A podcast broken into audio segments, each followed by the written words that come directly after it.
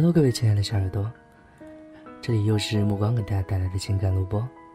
我们今天给大家分享的一篇文章是吴晓波于二零一七年六月七日写的《生命就应该浪费在美好的事情上》。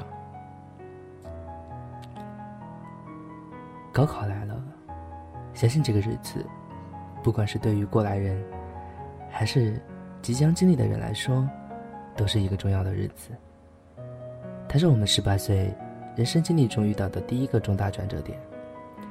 我们很容易把高考的结果看得太过严肃和凝重，我们赋予了高考太多的期望，希望自己的努力和收获能成正比，希望父母能够在朋友面前炫耀自己的分数，希望开启一个更光明的未来。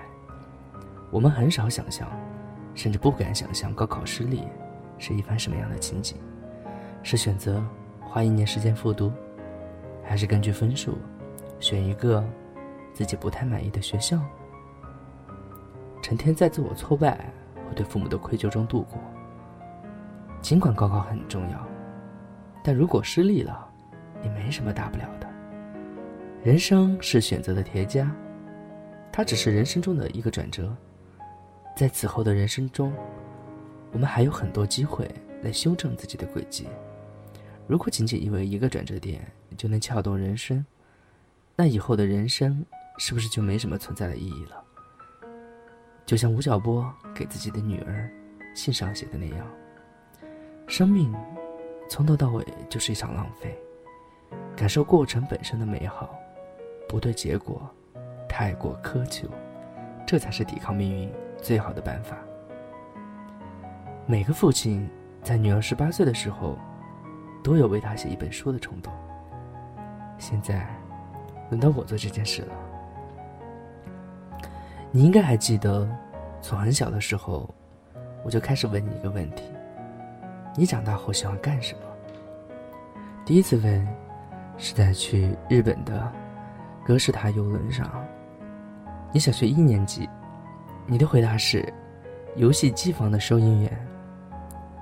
那些天你在游轮的游戏机房玩疯了，隔三差五就跑来问我要零钱，然后跑去收银小姐那里换游戏币。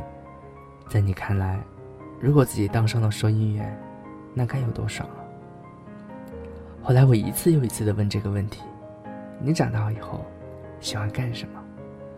你一次又一次的更换自己的理想。有一次。是海豚训练师，是看了戴军的节目，觉得那一定特别酷。还有一次是宠物医生，大概是送圈圈去宠物店洗澡后萌生出来的。我记得还有文化创意，词曲作家，花艺师，家庭主妇。十六岁的秋天，你初中毕业后就去了温哥华读书，因为我和你妈。签证出了点状态，你一个人拖着两个大箱子就奔去了机场。妈妈在你身后泪流满面。我对她说：“这个孩子从此独立，他将有权利选择自己喜欢的大学、工作和城市，当然还有喜欢的男朋友。在温哥华，你过得不错，会照顾自己，有了闺蜜圈。”有了第一次独自旅行，还亲手给你妈做了件戴帽子的运动衫。你的成绩也不错，期末得了全年级数学一等奖。我们全家一直在讨论以后读哪所大学，UBC、多伦多大学还是 King。又过了一年，我带你去台北旅行，在台湾的校园里。夕阳西下中，漫步长长的椰林大道。我又问你，你以后喜欢干什么？你突然说，我想当歌手。这回你貌似是认真的，好像一直一直在等我问你这个问了好多年的问题。然后你滔滔不绝的谈起自己对流行音乐的看法，谈了对中国当前造星模式的不不满。谈了日韩公司的一些创新，谈了你自认为的歌手定位和市场空间，你还掏出手机给我看 MV。我第一次知道 Big Bang，知道权志龙，我看了他们的 MV，觉得又有当年喜欢过的 Beyond、黄家驹，那么的神似，一样的亚洲元素，一样的都市背街，一样的蓝色反叛，一样的如烟花般的理想主义。在你的眼睛里，我看见了光。作为一个常年与数据打交道、靠理性分析吃饭的父亲，我提醒你说：如果按现在的成绩，你两年后考进排名全球前一百的大学，大概有超过七成的把握。但是，流行歌手是一个与天赋和运气关系太大的不确定行业，你日后成为一名二流歌手的概率大概也只有百分之十。你得想清楚了。你的目光好像没有游离。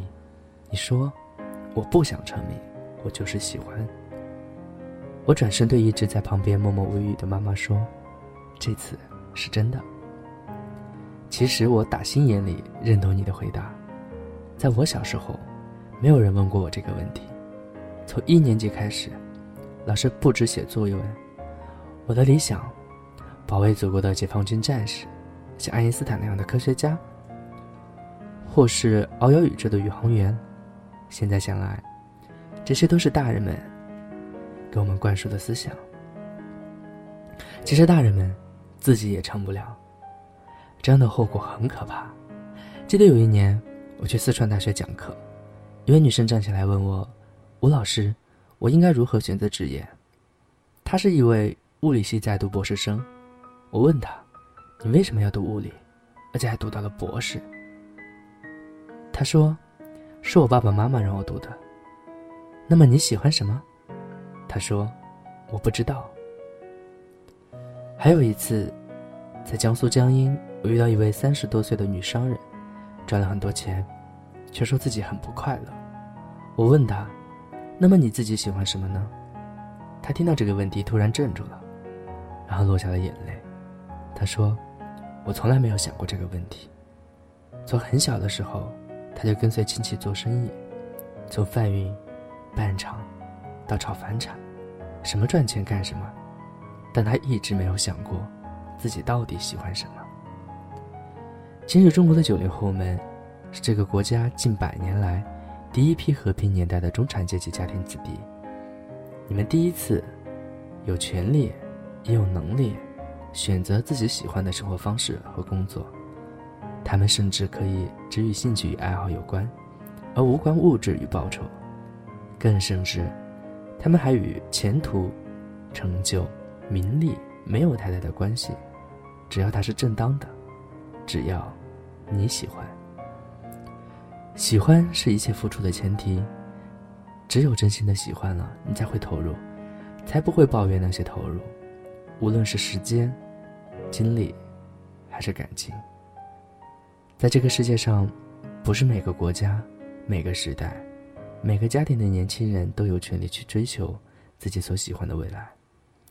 所以，如果你侥幸可以，请千万不要错过。接下来的事情，在别人看来就是特别乌龙了。你退掉了早已订好的去温哥华的机票，在网上办理了退学手续。我为你在上海找到了一间日本人办的音乐学校，他只有十一个学生，还是第一次招生。过去的一年多里，一直在那间学校学声乐、舞蹈、谱曲和乐器，据说挺辛苦的。一早上进琴房，下午才出得来，晚上回到宿舍，身子就跟散了架一样。你终于知道，把爱好转变成职业。其实并不是一件容易的事情。其实我到现在还不知道你到底学的怎么样，是否有当明星的潜质。但是有一点是肯定的，你确乎是快乐的。你选择了自己喜欢走的路。生命就应该浪费在美好的事物上。这是台湾黑松汽水的一一句广告词。大约是十二年前，我在一本广告杂志上偶然读到。在遇见这句话之前，一直被职业和工作所驱赶。我不知道生活的快乐半径到底有多大，什么是有意义，什么则是无效。我想，这种焦虑一定缠绕过所有试图追问生命价值的年轻人。是这句广告词突然间让我明白了什么：原来生命从头到尾都是一场浪费。你需要判断的仅仅在于，这次浪费是否是美好的。后来，当我每做一件事情的时候，我被问自己：“你认为它是美好的吗？”如果是，那就去做吧。从这里出发，我们去抵抗命运，享受生活。现在，我把这句话送给十八岁的女儿。文章到这里就结束了。其实我读到这句这篇文章，感触颇深。说白了，我也是一个九零后，我也想追求自己想喜欢做的事情，想把自己的爱好转化成职业。然后我接触声音这个行当，声音这个圈子，从直播到录播，再到去做广播剧，去做角色歌，想成为一个 CV。短短的两个月时间，对我带来的冲击是特别大的。我好像终于明白自己喜欢做什么事情了。因为以前也都是像文中所说，我好像一个可能活在七十年代、八十年代的人，是被自己的父母、被那些大人们推着往前进。是他们告诉我你要学什么，你要做什么，你的工作应该选择什么，你应该朝着什么样的目标前进，而不是像现在这样。我终于好像找到了自己的喜欢的事情，我也想把这个事情当做自己的一生的追求去做下去。所以，就像啊，怎么说呢？今天其实我本来的心情是不好的，后来我去开了一场直播，跟那些聊得来的伙伴们聊了整整两个小时。从开播的那一刻起，我的心情立马就变好了。我总结出来的原因就是，因为我爱这个事情，我喜欢做这个事情，没有其他的原因。所以我也想将这个喜好一直追求，一直坚持下去，一直做下去。不为别的，虽然说我会付出很多很多的时间，虽然说有的时候会觉得挺辛苦、挺累的，但是这一句话我喜欢就够了。我也希望此刻听到我的声音的你。能够在以后的生活中，能够发现自己到底喜欢做什么，然后能够把它一直做下去。我相信，它可能不一定会给你带来收入，不一定会给你带来名利，不可能不一定会给你带来成就，但是，我相信你会很快乐的，就像我现在这样一样。